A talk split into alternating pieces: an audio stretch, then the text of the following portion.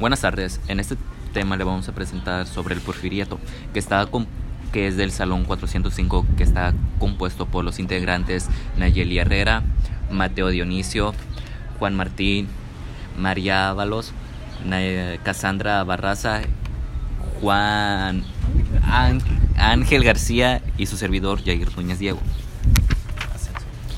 El porfiriato. Gobierno de Sebastián Ladero Terjada. Tras la muerte de, de, Juárez Sebastián Ladero, ocupó la presidencia interna. Al ser titulado la Suprema Corte de Justicia, al ocupar el poder, explicó una ley administrativa en 1872. En, el, en ese mismo año fue elegido presidente de la República por el año, por el año 1872 y 1876.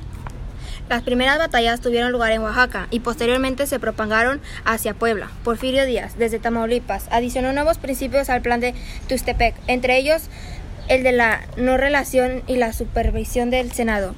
Se estipuló también que al término de la revolución el jefe de movimiento armado, Díaz, podía ocupar la presidencia interna si el presidente de la Suprema Corte rechazaba el plan. Economía. Durante el porfiriato, México alcanzó un importante progreso material se industrializó el país, es expandiendo la industria ferrocarrilera y el impulso, la, la creación de burguesía de comerciantes y banqueros. En México imperio, imperio el liberalismo económico, que coexistía con un sistema de propiedad basado en la difundición, la difundición, perdón, que hacía al final del porfiriato, entre condición con un modelo de industrialización que permitía por, imponerse. Ahora vamos a ver lo que es la sociedad y la cultura del porfiriato. A la luz del positivismo se priorizó la educación y aunque este no era, pues eran élites. También existió el proyecto de la reforma en la educación básica. Justo Sierra, que fue uno de los hombres más brillantes de su tiempo, fue el que fundó el Ministerio de Instrucción Pública y Bellas Artes.